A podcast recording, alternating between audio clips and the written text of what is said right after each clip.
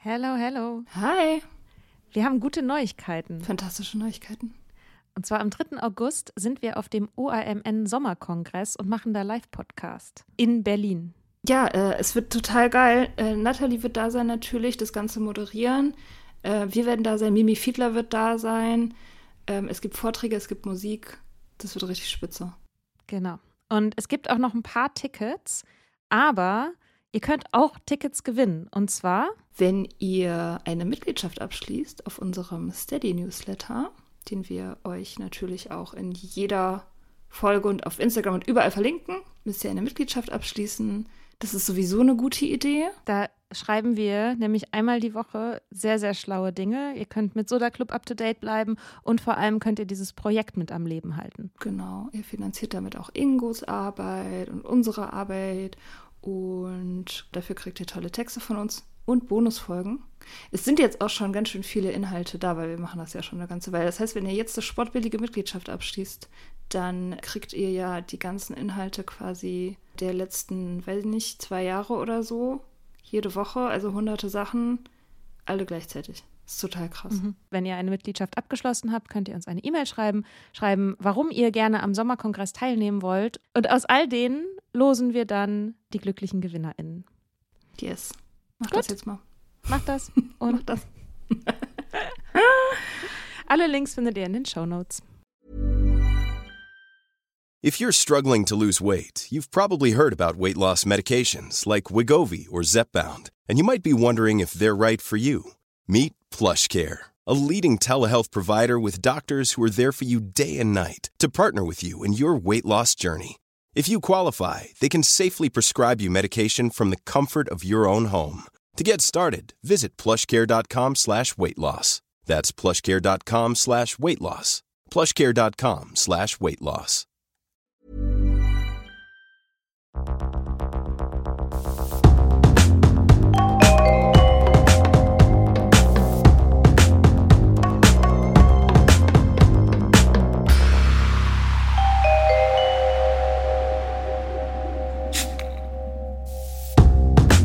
Hi, Hello. Namia, wie war dein Dry January? Er war very, very dry. Ähm, very long. Ja, ich kann es kaum fassen. Ich habe einen ganzen Monat nicht getrunken schon wieder. Ganzen Monat. Du Hm. hast keine Ausnahme gemacht. Keine einzige Ausnahme. Hm. Nee. Und ist deine Nee. Haut besser geworden? Meine Haut ist sowieso spitze, weil ich hatte ja davor auch schon einen Monat nicht getrunken. Ach Und davor hatte ich auch schon, ja. Also die Haut ist einfach in einem immerwährenden Spitzenzustand, muss man wirklich sagen. Sie wird einfach nur noch besser, bis du ein Baby besser bist. und besser. Ja, absolut. Das ist wirklich wie ein Schnee, Schneeglöckchen. Mhm. Ja. Mhm. Ja, war, war gut. Ich war, ich war auf einer Party sogar nüchtern. Ich auch. Wirklich, erzähl Ja, wirklich. Äh, ja, ich war auf einer Party und habe Wuhu. das so auch so ein, zwei Freunden geschrieben und war so, ja, ich gehe heute auf eine Party. Und ich habe zwar nur diese Nachricht geschrieben, aber ich glaube, der Tonfall, ich gehe auf eine Party, kam irgendwie schon auch durch. Und sie war, alle waren so, ja, stimmt, das kann man ja eigentlich auch einfach machen. Also klar, Ja. warum denn nicht? Also Ja. man muss sagen, mein Partyleben lag jetzt auch Corona-mäßig ziemlich auf Eis und das war eine WG-Party. Nur ja, ich war auch auf einer WG-Party. Das ist voll verrückt, ey, WG-Partys. Ich habe mich auch mit einem Oh Gott, dort unterhalten, der war so, ich weiß überhaupt nicht mehr, was man macht. Bringt man Blumen mit? Ich weiß überhaupt nicht, was ist die Etikette hier? Gute Idee. Ja, sollte man Ja. eigentlich machen. Ja, ich war Ja. relativ früh da. Der Typ, der mich eingeladen hat, war noch nicht da. Und dann habe ich mit seinen Mitbewohnern abgehangen. Und dann irgendwann war Party. Ich habe einen Schachclub gegründet. Auf der Party. Ja. Ich bin Okay. sehr stolz auf den Namen. Und zwar ist der Remisérable. Dazu Wow. muss man wissen, dass. Re, dass Remis das Wort für unentschieden ist im Schach. Das ist sehr, sehr gut. Ja. Allein wegen des Namens sollte man das tatsächlich auch einfach durchziehen. Das wird ganz groß. Ja. Kannst auch einen dazugehörigen Podcast dann machen und so. Mhm. Stimmt, das ist auch ein guter Podcastname. Klamotten, so schwarz-weiße Klamotten. Ja. Ja. Ich sehe das schon alles vor mir. Oh Gott, das Branding. ja, wir haben uns noch nicht getroffen und Schach gespielt, aber wir haben den Club Ach. gegründet. Es gibt schon eine Chatgruppe. Cool. Ja.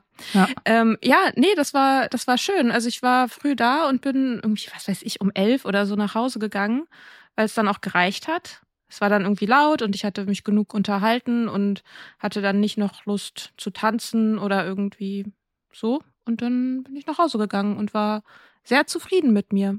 Hm, klingt super. Mhm. Ja. Ja, meine Party, ich war da ein bisschen länger tatsächlich. Ich war, glaube ich, bis zwei oder so. Krass. Ich bin da mit Katrin hingegangen, die äh, kannte jemand allerdings auch nicht so gut. Also im, im Prinzip kannten wir eigentlich beide niemanden da. Und das war so eine Anfang 30er Party, auch eine WG-Party. Irgendjemand hatte Geburtstag. Und ähm, das war so richtig wie früher. So richtig mit, mit, mit so, weißt du, so, so äh, kein Möbelstück sah irgendwie selbst gekauft aus. Alles war so irgendwie an die Wand genagelt oder so. Es gab eine Karaoke-Maschine. Ich, ich, ich habe mich immer nicht getraut, Bohrmaschinen zu verwenden. Deswegen habe ich auch alles immer genagelt. Ja, das ist ja. natürlich auch immer runtergefallen. Ja, so. ja. Alles Ja. nageln, Poster Ja. nageln, Regal nageln. Aus den Büchern quasi das Bücherregal bauen und dann Bretter dazwischen legen, damit es Oh immer so Gott, richtig ja. schön vollstaubt. Ja, Mhm. mhm. so Obstkisten als Tische verwenden und so. Mhm. Das ganze Programm, ja, voll. Ja, da habe ich, also ich hatte schon auch Spaß. Es war nice. Äh, die Jugend von heute, die rauchen alle nicht mehr. Es waren irgendwie so zwei andere Leute, die geraucht haben. Alle sind irgendwie so genderfluid jetzt. Und das ist mega angenehm, Mhm. weil, weil es gibt halt irgendwie nicht mehr so richtig viel Sexismus oder so. Das habe ich auch gemerkt. Aber ich habe auch gemerkt, äh, ich bin irgendwie froh, dass ich aus dieser WG-Phase raus bin. Hm. Ist auch irgendwie alles chaotisch und weird und die Leute werden schlecht bezahlt in ihren Jobs und ach, also ja. Und ich habe, äh, ich war zwei Tage lang völlig fertig. Also es war wirklich wie Kater, obwohl ich nichts getrunken habe. Ja, das ist so die, diese Mischung aus. Ja, vielleicht ist es dieses A-Prozess, B-Prozess-Ding so ein bisschen, wobei bei dir wahrscheinlich nicht mehr. ich Nee, glaube, das, hat ist einfach. nicht mehr. Ich glaube, Man ist einfach müde. Das ist Genau. einfach, man merkt halt Müdigkeit. Müdigkeit ist halt wie ein Kater haben. Mhm. Das ist wirklich so. Es ist, ja, es ist Ja. wirklich so. Das ist das Alter. Ja, aber da haben wir doch einen erfolgreichen Dry January hinter uns gebracht. Total. Und wir dachten, wir reden heute mal so ein bisschen über Schwellengedanken. Also die Mhm. Gedanken, die man vielleicht hat, wenn man jetzt diesen Dry January gerade gemacht hat oder gerade noch so macht und das schon gut findet und vielleicht sich auch ein bisschen informiert hat und Podcast gehört hat und schon auch irgendwie an dem Punkt ist, dass man weiß, so wie es war, will ich das nicht mehr. Aber was kommt denn jetzt? Was mache ich denn jetzt? Mache ich jetzt einfach so weiter? So Mhm. Schwellengedanken. Schwellengedanken. Man sagt ja eigentlich auch, das ist sober curious, ne? Das ist doch dieser Begriff, dieser trendy Begriff. Sober curious. Aber ich glaube, bei sober curious, da ist, äh, das, das haben Leute, die kein Alkoholproblem haben in dem Sinne, ne? Das ist der Mhm. Unterschied. Ja, wobei das ja auch irgendwie fließend ist, ne? Es gibt ja auch diesen schicken Begriff des Grauzonentrinkers, der Grauzonentrinkerin, wo ich so denke, ja, das ist irgendwie gut, dass es dafür so ein Label gibt, damit man nicht gleich hart einsteigen muss und sich jetzt irgendwie hier äh, alkoholabhängig, Alkoholiker, Alkoholikerin oder so.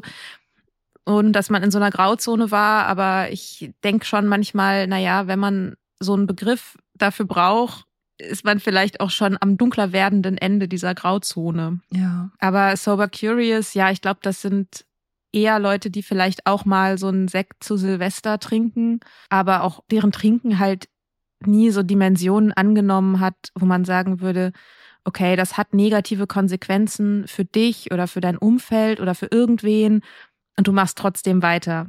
Das ist ja Mhm. so ein Hauptkriterium eigentlich Mhm. sich der negativen Konsequenzen schon bewusst zu sein, ein Stück weit und trotzdem weiterzumachen. Ja. Und ich glaube, wenn man an dem Punkt ist, dann, weiß ich nicht, ist man dann, kann man dann noch sober? Ja, doch, klar, man kann immer sober curious sein. Man kann immer neugierig sein. Das ist immer eine gute Sache. Ja, ja, ja, die, also dieses Curious, das hat halt immer so ein bisschen was von Unschuld. Und bei den allermeisten von uns ist es ja dann irgendwie schon nicht mehr unschuldig. Also Curious, das klingt ja so ein bisschen so wie ein Kind, was so, ah ja, guck mal, was es da gibt. Ah, Nüchternheit ist ja spannend und so.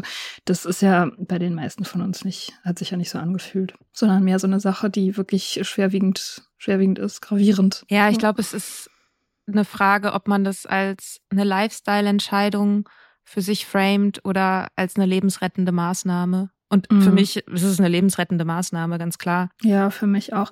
Allerdings habe ich das auch glaube ich, so nie wirklich gesehen. Also zu keinem Zeitpunkt. Das wäre mir zu dramatisch vorgekommen. Also ich meine, ich bin ja echt eine Drama Queen gewesen. Eigentlich hätte mir das gefallen müssen, aber. Die lebensrettende Maßnahme? Ja.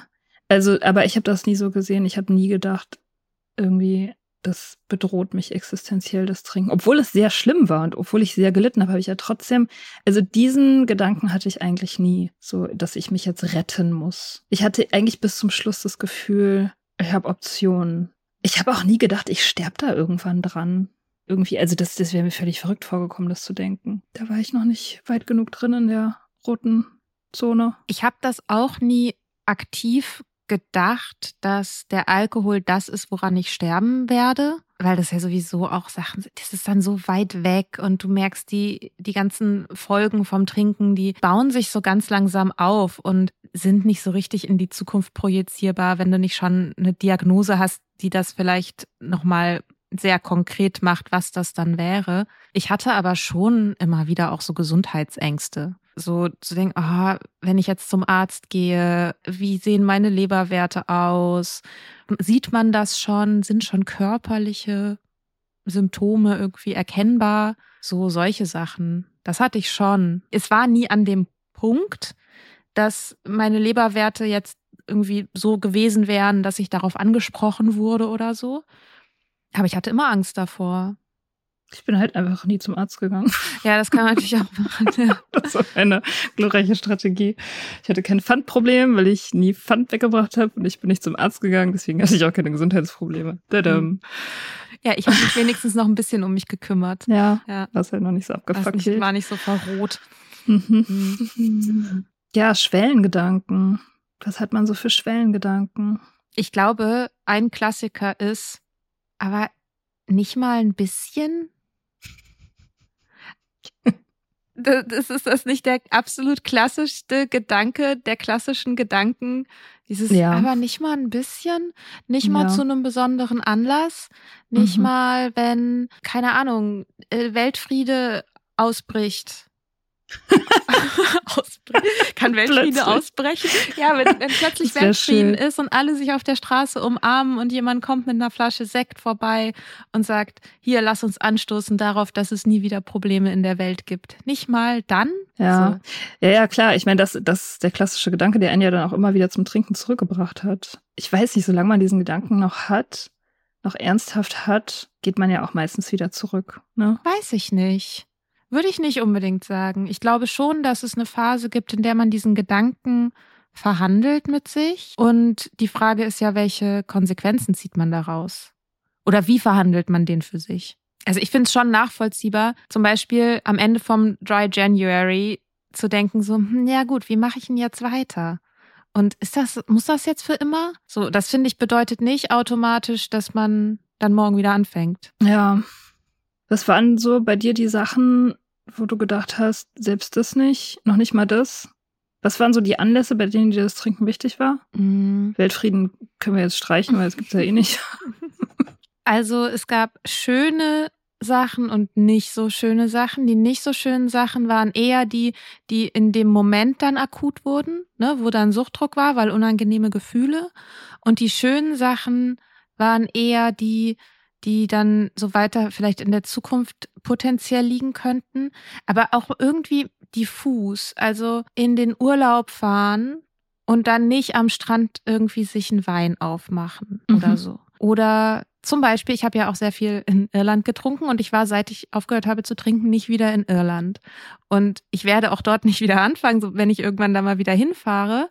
Aber ich weiß, dass diese Romantisierung immer noch eine Macht auf mich ausübt und dass dieser Gedanke in den Pub gehen, was ja irgendwie dazugehört, und nicht mal da ein Bier trinken oder so. Also ich, ich habe diesen Gedanken nicht mehr wirklich, aber das, der ist nicht absurd. Mm. Ach na ja, irgendwie man trifft einen alten Freund und man versackt zusammen in der Kneipe mhm. oder so. Das nie wieder. Und das kann einem schon noch ein bisschen Angst machen. Ja, voll. Ja. Die Sache ist ja aber, dass diese ganzen Sachen, wenn sie dann da sind, ist das auch plötzlich gar nicht mehr so dramatisch. Diese Gedanken sind ja Versuche, irgendwie ein Problem in der Zukunft zu lösen, obwohl man ja in der Gegenwart ist. Also schon im Kopf alle möglichen Eventualitäten zu durchdenken, um irgendwie sicher zu sein, was man je im Jetzt machen muss oder sollte. Dabei ist ja im Jetzt nur da, ja, nicht trinken. So. Mm. Und man versucht das aber halt anhand von diesen ganzen Zukunftsszenarien irgendwie auszuloten, was jetzt richtig wäre. Und mm. das funktioniert halt nicht. Ja. Ja, das ist halt Angst. Es ist halt Angst, dass man irgendwie einen Teil seines eigenen Lebens verliert, der wichtig ist. Oder einen Teil von sich selbst, der einem wichtig ist. Das ist ja, und das ist das Ding, was, was ja jetzt auch schon da ist, diese Idee von sich selber. Dieses so, also bei mir natürlich war das, war immer so verliebt sein, Dates haben und sowas, so Romantikkram. Das war halt immer krass mit Trinken verbunden.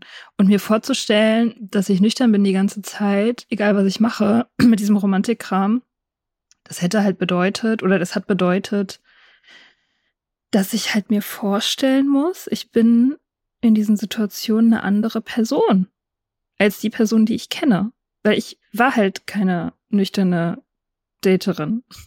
Mhm. Das war halt nicht mein Game so. Ich war halt, oder ja, auch das mit in Bars sitzen und reden und dann stundenlang sich so verlieren in so tiefschürfenden Gesprächen und so. Ich dachte mir, boah, wenn das nicht mehr möglich ist, naja, dann bin ich halt, ich bin nicht mehr ich selbst und ich bin halt stattdessen eine langweilige Person. So, mhm. Oder eine, die halt keinen Zugang mehr hat zu diesem speziellen Emotionsset, so, was mir wichtig ist. Und das ist dann halt so eine Identitätsfrage. Deswegen macht einem das so Angst. Weil man halt das Gefühl hat, man ist halt plötzlich so eine Landkarte mit total vielen weißen Flecken. Und ich meine, selbst wenn man nicht denkt, ich werde nie wieder Spaß haben, hat man doch trotzdem irgendwie Angst, ja, dass man halt essentielle Arten von Spaß verliert für immer. Mhm. Weil es ja für immer. Ohne Ausnahme. Das ist ja ein Horrorgedanke. Ja, deswegen sagt man ja auch, man sollte Sachen nicht für immer machen, sondern nur für heute. Es gibt ja einen Grund, dass es dieses Mantra gibt. Dieses nur für heute. Und zwar, weil mhm. diese Gedanken, oh Gott, für immer, so präsent sind in genau diesen Momenten. Und wenn ich für immer nicht schaffe, dann kann ich ja auch gleich wieder anfangen zu trinken. Deswegen finde ich es total wichtig, darüber zu sprechen. Aber es ist halt genauso wichtig, den zu dekonstruieren. Ja, dieses nur für heute, ehrlicherweise, das hat bei mir nie was gebracht. Das hat bei mir nie gegriffen, dieses nur für heute. Vielleicht lag das daran, dass ich irgendwie diesen Suchtdruck nicht so krass hatte ich brauchte die Idee von für immer. Ehrlich gesagt, die Idee von für immer hat mir schon dann, als ich dann nüchtern war, also als ich diese Schwelle so überschritten hatte, hat mir dieses für immer schon mehr geholfen als der Gedanke nur für heute. Weil nur für heute, ich, ich fand, das klingt immer so nach Anstrengung. Es klingt halt so anstrengend, dass man jeden Tag wieder sich das versagen muss. Und nur für heute, das muss ich schaffen, das muss ich durchhalten und irgendwie, das ist so, das war so kampfmäßig. Und ich dachte mhm. immer, wenn ich das schaffe, diesen Gedanken für immer nüchtern, wenn ich schaffe, das gut zu finden, dann muss ich halt nicht kämpfen. Mhm. So. Mhm. Ich finde das sehr nachvollziehbar. Ich habe das auch, dass ich in dem für immer nachdem ich die Schwelle aber überschritten hatte, nicht vorher, sondern nachdem ich da drüber war, mir das Ruhe gegeben hat. Und ja. ich dachte, okay, ich habe jetzt Zeit. Mhm. Das ist ja das Schöne an der zeitlichen Unbegrenztheit von Nüchternheit. Also das einfach weiterzumachen, um mal zu gucken, wo es einen hinträgt und sich selber kennenzulernen und sich selber in, in Situationen kennenzulernen, in denen man vorher immer betrunken war, um mal zu gucken, okay, wer bin ich da eigentlich? Mhm. Ich habe Zeit, das auf die Reihe zu kriegen. Und ich muss jetzt nicht noch alle anderen Baustellen in meinem Leben auf die Reihe bekommen. Ich muss jetzt nicht noch abnehmen oder für immer irgendwie jeden Morgen Yoga machen oder so. Es muss jetzt nicht schnell gehen, weil die Trinkpause in die, in die muss ich ja möglichst viel Benefits reinpressen, weil die zeitlich begrenzt ist. Aber sobald ich die zeitliche Begrenzung aufhebe, wird da plötzlich alles ganz weit. Also wenn man das zeitlich begrenzt macht, dann muss man halt immer für den Drink und alles, was dazugehört, den Platz frei halten. Ne? Also im Kopf irgendwie, im mentalen Raum hält man immer für den Drink den Platz frei und macht den nicht mit was anderem voll. Also du denkst dir halt so, ja, ich trinke jetzt einen Monat nicht, Und, und selbst wenn ich jetzt auf diese Party gehe, dann trinke ich da halt nicht. Aber dieser Platz, der für den betrunkenen Spaß zum Beispiel reserviert ist, der bleibt halt leer, weil der Drink kommt da dann ja danach wieder hin. So. Und man füllt diesen Platz nicht mit was anderem und mit keiner anderen Sorte Spaß. So. Und das ist, glaube ich, das Ding. Dass man halt immer, also wenn man das, wenn man die Begrenzung hat und denkt, so man geht wieder zum Trinken zurück, hat man halt eben diese leeren Flecken und füllt die aber nicht mit sich selbst oder mit irgendwas anderem. Sondern man denkt sich immer, okay, da kommt dann der Drink dann wieder hin. Ja, wobei natürlich gleichzeitig ist es sicherlich total sinnvoll, wenn einem das hilft, zu sagen, ich mache jetzt erstmal drei Monate und dann gucke ich weiter. Und dann mache ich vielleicht noch, mache ich, gucke ich mal, ob ich das halbe Jahr voll kriege. Und irgendwann bin ich vielleicht bei dem Jahr. Und mit der Zeit haben sich einfach Sachen verändert und man denkt sich, nö, jetzt muss ich da auch nicht wieder hin zurück. Oder man sagt sich, ich will dahin zurück. Kann ja auch sein, dass das eine Entscheidung ist. Die muss man halt, das ist ja das Ding, man muss die ja jetzt nicht treffen. Mhm. Also ich glaube halt, dass ein Charakteristikum von dieser Schwelle, also wenn man auf der Schwelle drauf ist, dass man sowohl die alten Gedanken hat als auch die neuen, die so miteinander so tanzen irgendwie und sich so verdrehen immer wieder. Und, und man kann diesen Platz, den du gerade beschrieben hast, den Alkohol ja dann wieder einnehmen soll, man kann den ja aber auch eine Weile trotzdem freilassen. Also man muss den ja nicht sofort neu besetzen. Man kann ja auch erstmal sagen, okay, der bleibt jetzt erstmal für drei Monate leer. Und dann gucke ich mal, wie es mir geht. Und dann bleibt er vielleicht nochmal für drei Monate leer. Und mit der Zeit füllt er sich vielleicht von alleine mit anderen Sachen. So, da gibt's ja ganz viele unterschiedliche Wege. Also es, bei uns war das halt vielleicht insofern ein Stück weit clean, als dass wir beide diesen Moment der Kapitulation sehr mh, hm, markant erlebt haben. Mhm. Und wenn ich mich aber an all die Phasen davor erinnere, war da überhaupt nichts clean. Also mein ganzes Rumgezerre, es war überhaupt nicht clean. Also und meine ganzen Trinkpausen und auch meine Versuche, das mal unbegrenzt zu denken und erstmal nicht wieder damit anzufangen und erstmal einfach irgendwie zu gucken, wie ist es ohne Alkohol und so das hatte ich ja auch alles. Also es war ja sozusagen nicht mein erster Versuch, mit dem Trinken aufzuhören. Mhm. Ich versuche gerade mich so zu erinnern, was halt die Sachen waren, mit denen ich mich in der Zeit beschäftigt habe. Also früher, in den, früher in diesen Phasen, in denen ich dachte, ja, jetzt irgendwie nicht mehr. Nach denen ich dann aber doch wieder angefangen habe. Bei mir war das wirklich entscheidend auch für meine Experience der Nüchternheit, dass ich dieses für immer, dieser Beschluss, ich kann das gar nicht anders denken, weil das für mich so essentiell war. Meine, die Qualität meiner Nüchternheit, meiner endgültigen Nüchternheit, also die, die ich jetzt habe, die kam nur dadurch, dass ich beschlossen habe, das ist jetzt für immer. Vorher hatte ich ja Trinkpausen, nicht so viele, auch nicht so lange.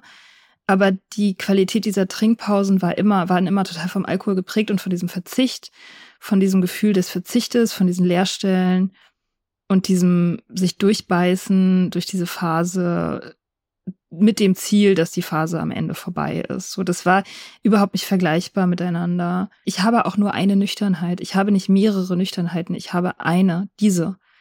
So, und, und alles, was davor war, war keine Nüchternheit. Das war halt Kampf. Es gehörte alles zum Kampf dazu. Deswegen, das, das wäre für mich nicht gegangen, so dieses mal sehen. Also für mich nicht, ne? Für andere klappt das vielleicht, für andere ist es wahrscheinlich die richtige Art, vielleicht auch so spielerisch, aber ich bin ja, ich bin ein extrem ernsthafter Mensch, ich kann nichts spielerisch machen. Das ist schon wichtig. Ich muss es halt entweder radikal machen oder ich mache es nicht so. Und so war das mit der Nüchternheit auch. Deswegen zähle ich auch meine ganzen vorherigen Trinkpausen. Ich zähle nichts davon als Aufhörversuch, weil ich diese Idee auch nie hatte. Ja, ich hatte die schon. Ich würde aber auch sagen, dass das hier meine erste Nüchternheit ist. Das andere waren Versuche, dahin zu kommen.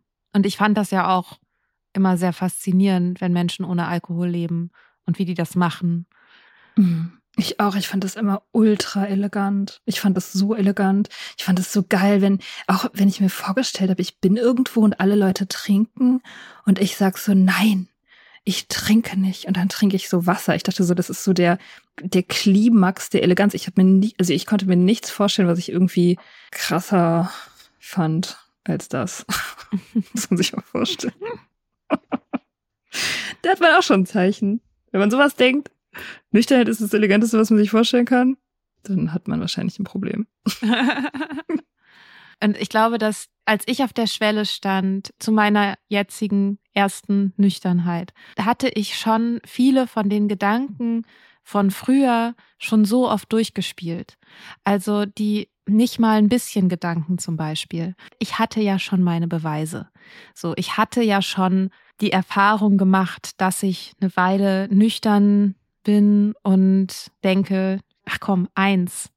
Und dann klappt das vielleicht für ein paar Wochen, dass es auch reduzierter ist. Es gab, es gibt Phasen, ich erinnere mich daran, dass ich dachte, oh, ich habe es unter Kontrolle.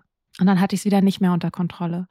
Und mhm. das ist ja genau die Geschichte, die man immer und immer wieder hört, dass ja, es mag für eine Zeit funktionieren und dann halt irgendwann wieder nicht mehr. Wenn man sich diese zeitlichen Abstände aber setzt, sagt, okay, ich mache jetzt erstmal drei Monate, weil drei Monate wirken schaffbar. Ich habe schon mal drei Monate geschafft, vielleicht schaffe ich dann wieder drei Monate. Man sich das sozusagen so ein bisschen zusammenstückelt in Sachen, von denen man denkt, ja, das kann ich schaffen. Dann ist es aber total wichtig, dass man nicht denkt, ich mache das jetzt erstmal und guck dann, sondern wenn man sich entscheidet, dass man wieder trinken möchte, weil das kann man ja, man kann sich zu jeder Zeit entscheiden, wieder anzufangen aber dass man darauf achtet, dass es halt wirklich eine Entscheidung ist und nicht ein aus dem Moment geborenes, jemand bietet mir ein Bier an und ich denke mir, ach na ja, ich habe das ja eh jetzt irgendwie hier so halb als Lifestyle, halb als hm, mal gucken, wie es so läuft, Experiment. In dem Moment geht halt alles an. Alles, was einen reinzieht. Und natürlich sagt man dann ja. Wenn man halt so denkt, so ja, ich mache das nur eine Weile und dann mal sehen. Dann wird man in dem Moment, wird man wieder trinken. Und deswegen finde ich es wichtig, dass man sagt, so ja, ich kann mich jederzeit entscheiden, wieder zurückzugehen, wenn ich das will, aber es ist eine Entscheidung, die ich bewusst treffe. Tage im Voraus. Wenn es ein Event gibt, auf das ich, bei dem mir das so wichtig ist, dass ich da trinken will, dann überlege ich mir das vorher, ob ich das wirklich will und wie viel ich will und so und überlege mir das ganz genau und wäge ab, ist mir das das wert? Und dass man diese Abwägung in einem ruhigen Moment macht, wenn man sich gerade stark fühlt und wenn man sich gerade entscheidungsfähig fühlt und nicht in dem Moment, in dem man dann sowieso schon, äh, ich bin sozial anxious und äh, ich, ach na ja, ich hatte ja eh nicht wirklich eine Entscheidung getroffen. Das heißt, ich breche hier auch kein Versprechen oder so. Mhm. Weil das Versprechen hat man sich irgendwie schon gegeben und man bricht es dann trotzdem, auch wenn man sich in dem Moment sagt, nee, ich breche hier nichts. Mhm. Das habe ich nie versucht tatsächlich. Da war ich, ich war da auch nicht geordnet genug für. Ich glaube, mein Trinken war auch schon zu schlimm dafür, solche, solche Entscheidungen dann vorher zu planen und so. Das war bei mir irgendwie nicht mehr drin so richtig. Und ich hatte auch keinen Bock mehr, irgendwelche Entscheidungen zu treffen, weil ich gemerkt habe, so immer wenn ich versuche, diese Sache mit Ratio und Entscheidung und so weiter zu verhandeln, verliere ich sowieso.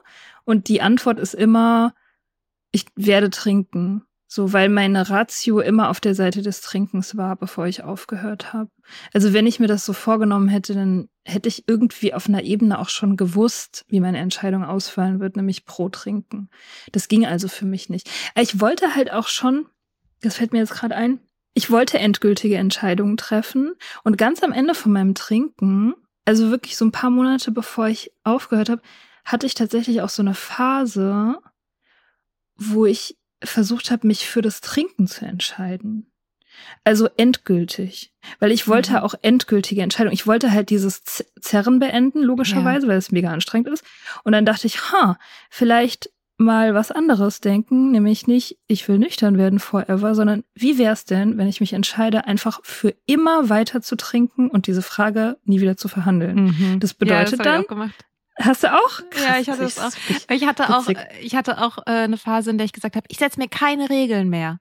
Genau. Es gibt äh, über, vor allem auch in Bezug auf mein ganzes Leben, ne? Nicht nur in Bezug auf Alkohol. Ich habe gesagt, ich lebe jetzt regellos, komplett regellos. Und es hat, ihr könnt euch denken, wie gut das funktioniert hat. Ja. Aber es war natürlich Ausdruck von dem, was du gerade auch gesagt hast, von dieser Müdigkeit, mhm. das zu verhandeln. Ich wollte mhm. nicht mehr ich wollte einfach nicht mehr ständig darüber nachdenken. Mhm, genau, einfach mal Ruhe, Ruhe im Kopf. Genau, ja.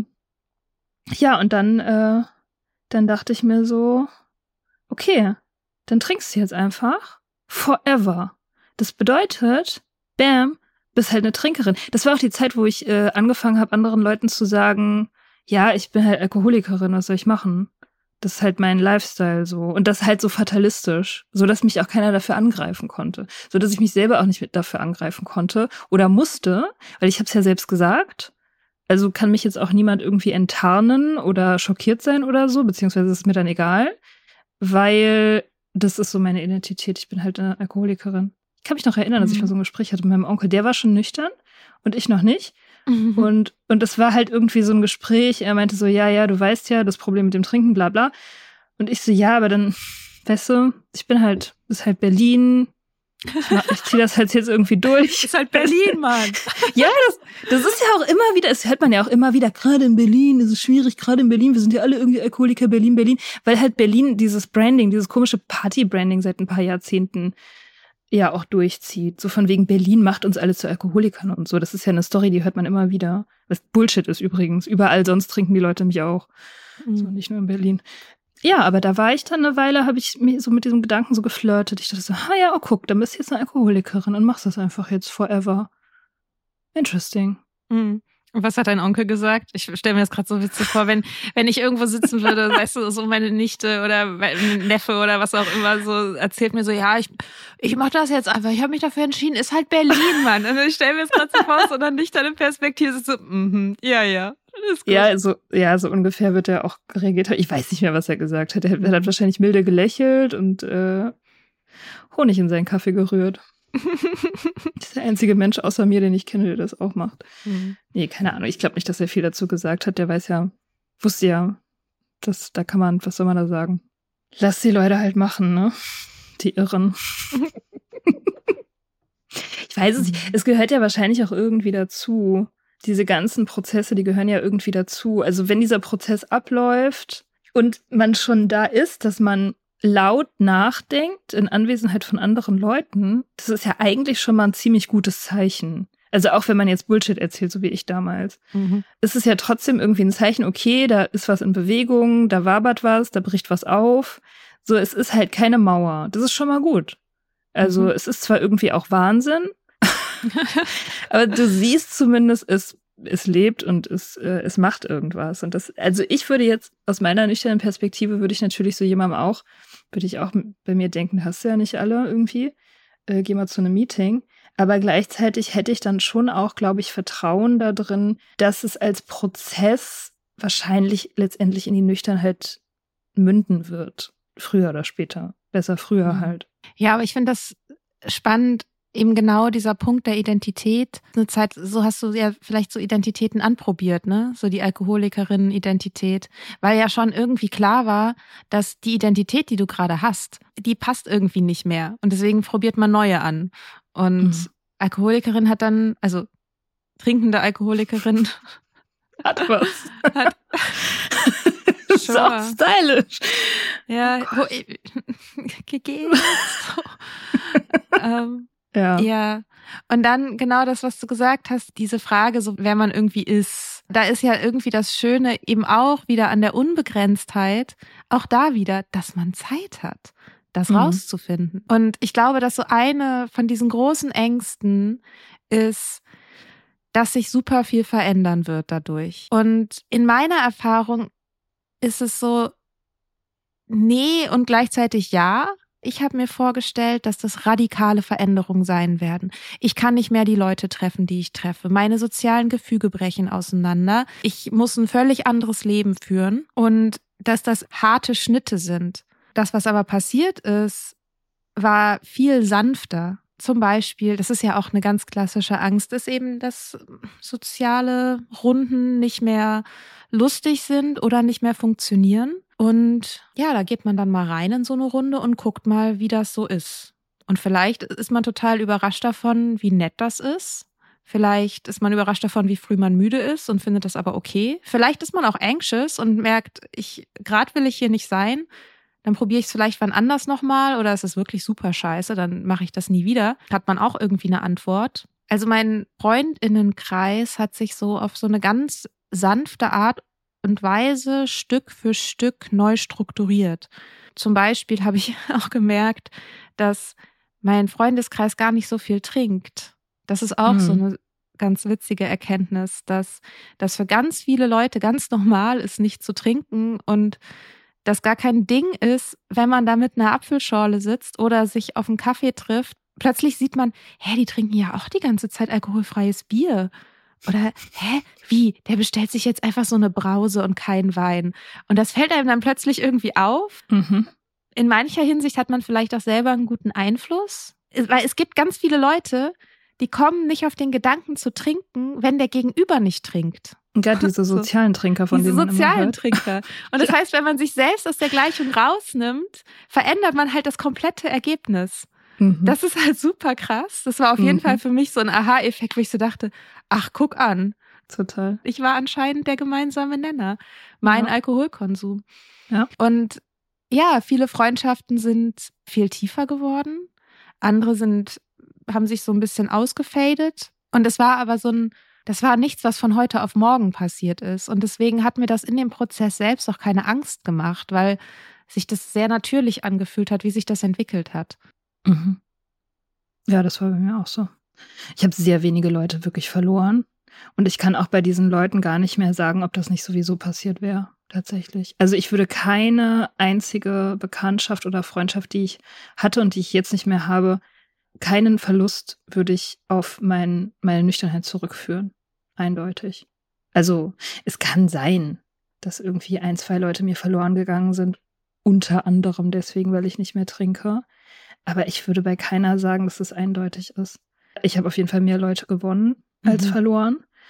Deutlich mehr. Aber auch ja, wie bei dir, also sehr langsam. Es ging alles sehr, sehr langsam. So, dass ich halt irgendwann nach ein paar Jahren mich umgeguckt habe und so gedacht habe, ach, guck mal, krass. ist ganz Mhm. anders als Mhm. vorher. Schräg. Und jetzt auch Weihnachten, ne? Ich habe äh, mit zwei Freundinnen Weihnachten gemacht, einen Abend am ersten Weihnachtstag. Und wir haben halt, und die eine ist, äh, die eine ist Joe, kennt man aus diesem Podcast. Und die andere ist auch nüchtern. Nee, Quatsch, die andere ist nicht nüchtern, die ist eigentlich Normie. Aber ich habe die, seitdem ich nicht mehr trinke, habe ich die vielleicht zweimal trinken sehen. Tatsächlich. Und wir haben halt, es war halt irgendwie ganz automatisch kein Alkohol am Start und keiner hat es vermisst. Und jetzt neulich habe ich nochmal mit der einen Freundin, mit der Normie-Freundin geredet und die meinte so, das war total abgefahren. Wir sind zusammen zur Schule gegangen, ne? Mhm. Und wir hatten früher immer so Mädelsabende und so, wo wir halt auch Cocktails getrunken haben. Und sie meinte, das war doch wirklich abgefahren. Das war überhaupt kein Unterschied zu früher. Und aber wir haben überhaupt nicht getrunken. Und sie fand das krass, obwohl sie Normie ist. Mhm. So.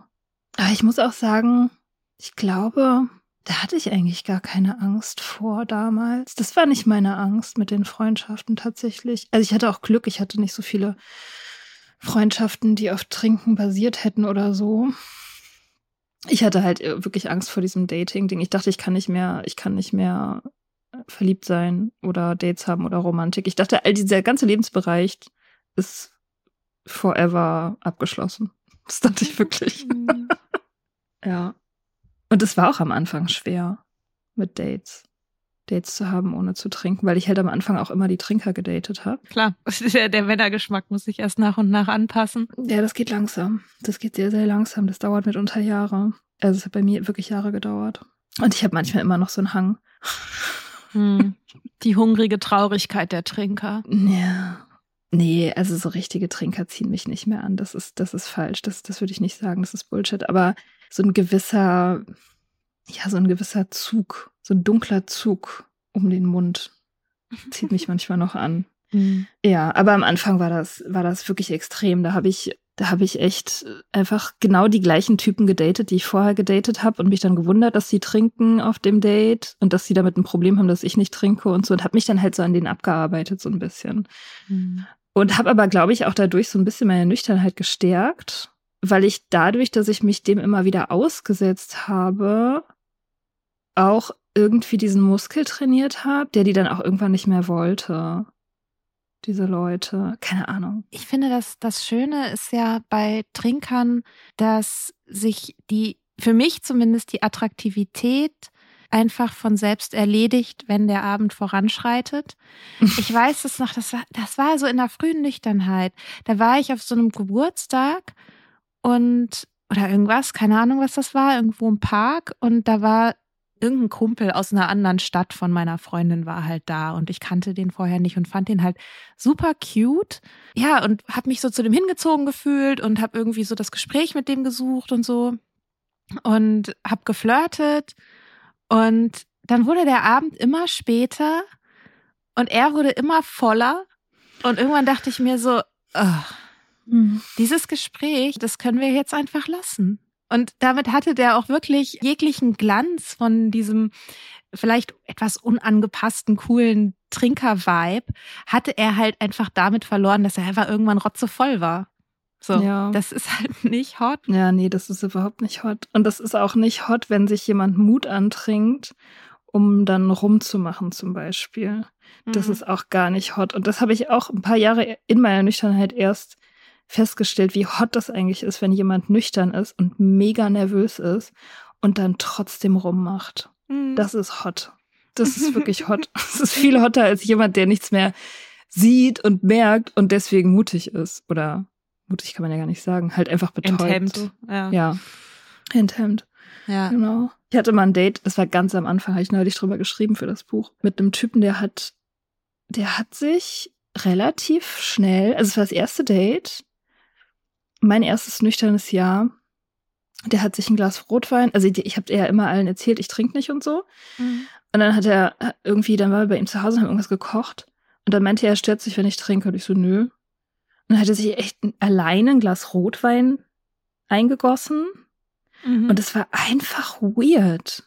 Und dann haben wir, es war einfach weird. Ich dachte so, warum? Was macht der? Warum? Und so. Und dann war das auch alles so total beherrscht von diesem Rotwein, auch allein schon durch den Geruch. Es hat halt alles gerochen nach diesem Rotwein und so. Und, ich, und dann mhm. musste ich auch irgendwie darüber reden und ich meinte so, ja, irgendwie trinken und so. Und er meinte, ja, eigentlich hätte er ja noch nie wirklich ein Date gehabt, ein erstes oder zweites, ohne zu trinken. Aber er sei ja, er hätte ja kein Problem, das wäre halt nur einfach komisch. Mhm. Und dann dachte ich schon so, hm, na, weiß ich nicht. Also wenn man nie ein erstes Date hat, ohne Trinken qualifiziert das nicht schon auch irgendwie zu einem Problem? Ich wollte gerade sagen, ich hatte, weiß nicht, ob ich schon mal ein erstes Date hatte, ohne zu trinken, aber hi, hier bin ich in diesem Podcast. also ich bin ein schlecht, schlechtes Beispiel. Ja. Ja. Ja. Ähm. Naja, er hat sich dann auch noch einen Joint gebaut. Mhm. Prinz. Ja, und das, das war dann, und dann wollte er rummachen und ich war so, auf, auf gar keinen Fall mache ich mit dir rum, sorry, also nein. Und dann hat er angefangen darüber zu reden, dass es ja voll schade ist heutzutage, dass man sich nicht einfach mal so fallen lassen kann. das, das weiß nicht, unsere Generation irgendwie so gehemmt ist und so und das ist doch voll schade und, und so. Mhm. So ist es nicht unsere Generation. Hat er über, hat er über die Gesundheitsdiktatur abgelästert? Oder nee, nee, so? nein. Na, nein, nein. Das war kein, kein wütender, so, so wütend, so, so von wegen, die, die Detoxer nehmen uns unseren Spaß oder so, sondern er war so traurig. Es war mhm. so traurig. So die alte Welt war so schön und jetzt sind wir alle so diszipliniert, wie schade das doch ist und so. Mhm. Ich bin dann, also ich habe dann seine Chips geklaut und bin nach Hause gefahren mit der U-Bahn. habe mich sehr gut gefühlt, dass ich nach Hause gefahren bin. Ja, das ist tatsächlich ja auch ein besonderes High, dann zu gehen, wenn man gehen will. Ja, oh Gott. Also das ist, das ist super. auch bei dieser Party, bei der ich neulich ja war, auf der Party. Wahnsinn. Ähm, also es war total nett, ne? Ich hatte einen wirklich schönen Abend, aber einfach den Moment zu spüren, jetzt reicht's. Und dann einfach zu gehen und mhm. nichts zu bereuen. Mhm. Das ist halt wirklich richtig nice einfach. Ja, das ist echt gut, ne? Voll. Und ich meine, das Klarsein dann, wenn man nach Hause fährt, ist auch geil. Ist immer noch geil. Ich finde es immer noch geil. Ich meine, ich bin jetzt mittlerweile dran gewöhnt und so, aber das war schon auch noch gut da. Und es war wirklich spät. Es war ja bei mir irgendwie so zwei Uhr. Und ich war so wach. Das war so witzig, weil ich war vor der Party. Es war so irgendwie 5 Uhr nachmittags, um neun sollte ich da sein. Um 5 Uhr hatte ich meinen absoluten Tiefpunkt. Ich war, ich habe gedacht, so, ich war noch nie in meinem ganzen Leben so müde. Ich kann auf gar keinen Fall irgendwo hingehen. Es ist kalt, dann hat angefangen zu regnen und zu hageln. Ich dachte, du bist doch völlig verrückt, dass du jetzt auf eine Party gehst. Du bist die müdeste Person der Welt. Und dann, pünktlich um zwei, nach einem Liter Clubmate und einem halben Liter Wasser, zwei Uhr morgens, ich war noch nie so wach. Nie in meinem Leben so wach. Ich kann für immer wach bleiben. So hat sich das angefühlt. Das war auch ganz gut. Strahlend helle U-Bahn. Das war wirklich wie im Sonnenschein nach Hause fahren. War krass. Also du sagst, der Spaß ist vorbei, wenn man aufhört zu trinken, ne? Ja, absolut. Ja. Ist nie wieder Spaß. Nee. Aber Good News ist, du bist total produktiv, kannst einfach die ganze Zeit arbeiten. ja, das Problem ist, dass man dann ja merkt, dass einem das nicht gut tut. Und dass dieser ganz, dieser wunderbare Effekt, dass man sich überarbeitet, um die Alkoholabhängigkeit auszugleichen, weil man permanent ein schlechtes Gewissen hat, weil man zum einen muss man beweisen, dass man noch leistungsfähig ist und zum anderen hat man ein schlechtes Gewissen, dass man nicht so performt hat bei der Arbeit, wie man eigentlich hätte performen können, wenn man nicht so bisschen verkatert gewesen wäre. Und deswegen muss man dann so eine völlige Entgrenzung starten und irgendwie abends noch E-Mails beantworten und ähm, irgendwie jegliche neuen Aufgaben übernehmen, die sich einem irgendwie so bieten können, um bloß zu beweisen, dass man das alles irgendwie noch gestemmt bekommt. Und das vor allem hat auch den wunderbaren Effekt, dass man dann natürlich noch viel mehr Gründe hat zu trinken, weil man so gestresst ist von der Arbeit. Mhm. Oh. Richtig fun. fun, fun, fun.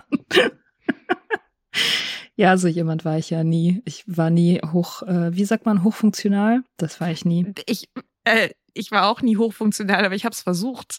Ja, du hast es also, versucht. Ja, ja, das, äh, das, das glaube ich sofort. Aber ich äh, habe das nicht mal versucht. ich mhm.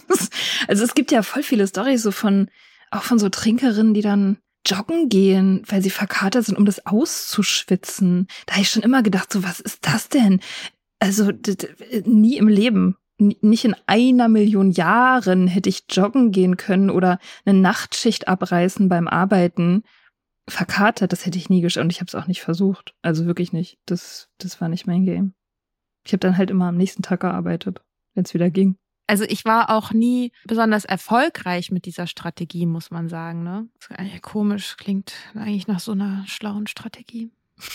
Aber ähm, ja, ich finde das auch immer krass. So manche Memoiren, gerade von Frauen, die, die erzählen diese Geschichte ja oft so, ne? Mhm. Ja, ich war irgendwie in der Führungsebene von da und da und habe halt trotzdem, habe halt immer viel getrunken und irgendwelche Hotelzimmer und Dienstreisen und so. Und ich denke mir immer so, krass, ey, wie habt ihr das gemacht? Ja. Ich kann halt den inneren Mechanismus verstehen.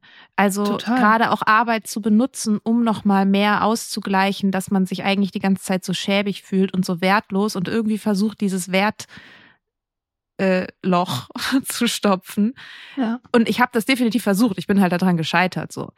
Ja. Aber das finde ich halt auch so das Verrückte, dass man dann so sagt, so ja, oder nicht Mann sagt, aber das ist ja so ein klassisches Vorurteil, dass Menschen mit Alkoholproblemen disziplinlos sind. Ich kenne wenige Menschen, die so viel Disziplin haben wie Menschen mit Alkoholproblemen.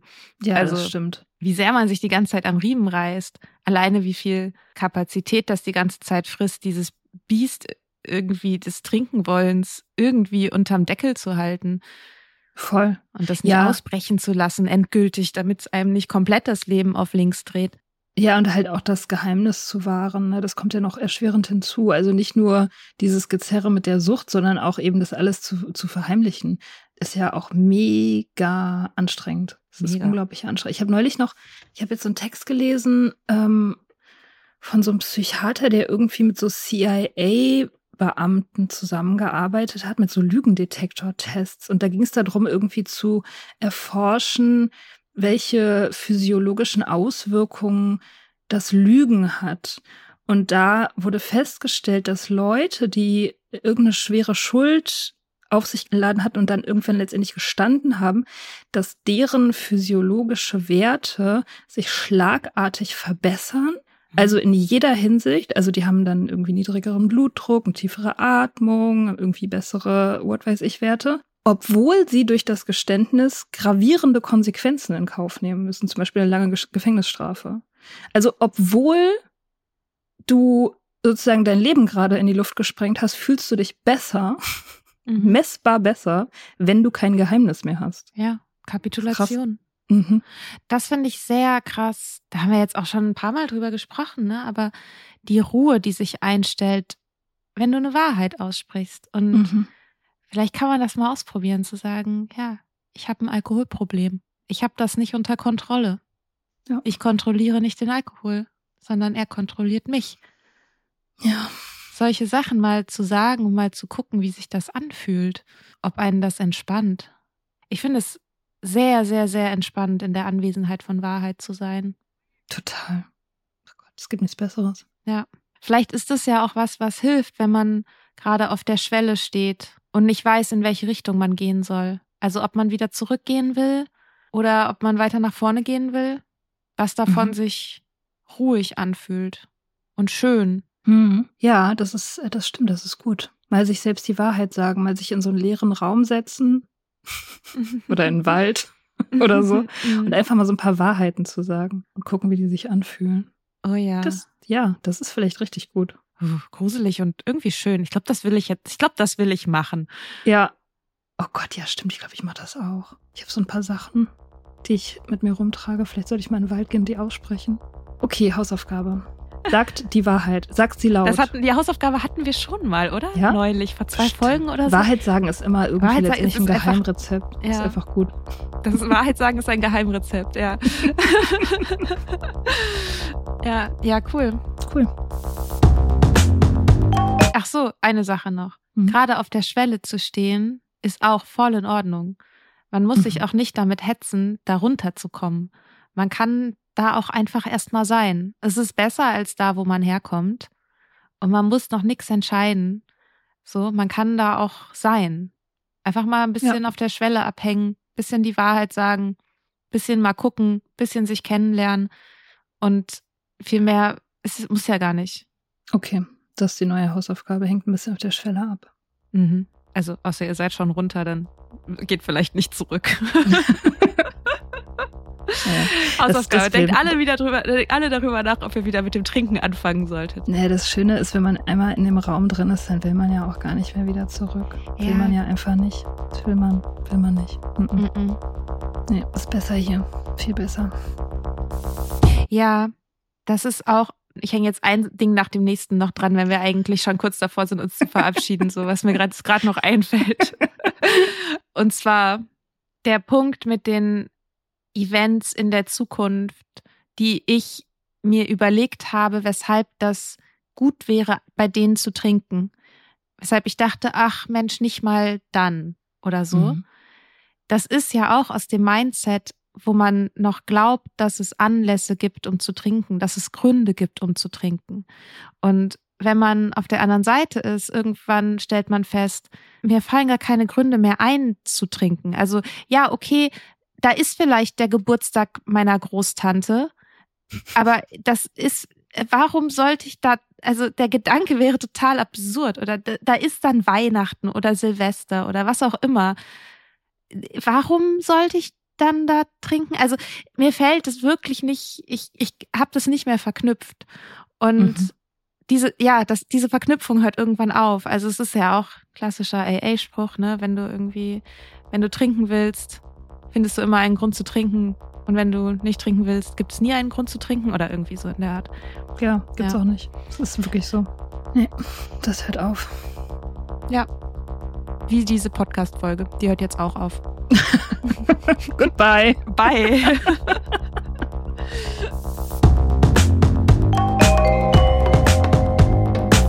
Wir hoffen, dir hat diese Folge gefallen. Wenn du mit Soda Club up to date bleiben willst, dann kannst du das auf sodaclub.com. Dort findest du nicht nur alle Podcast-Folgen, sondern auch das Soda Mag, Magazin für Unabhängigkeit. Wenn du Steady-Mitglied wirst, kannst du unsere Arbeit unterstützen und bekommst noch dazu unseren Newsletter voller geiler Bonusinhalte. Schreib uns für Feedback, Fragen und Themenvorschläge. Wir lesen alles. Und wenn du ein Sternchen bei Apple Podcasts und Herzchen bei Instagram gibst, dann lieben wir dich für immer. Bis bald auf sodaclub.com.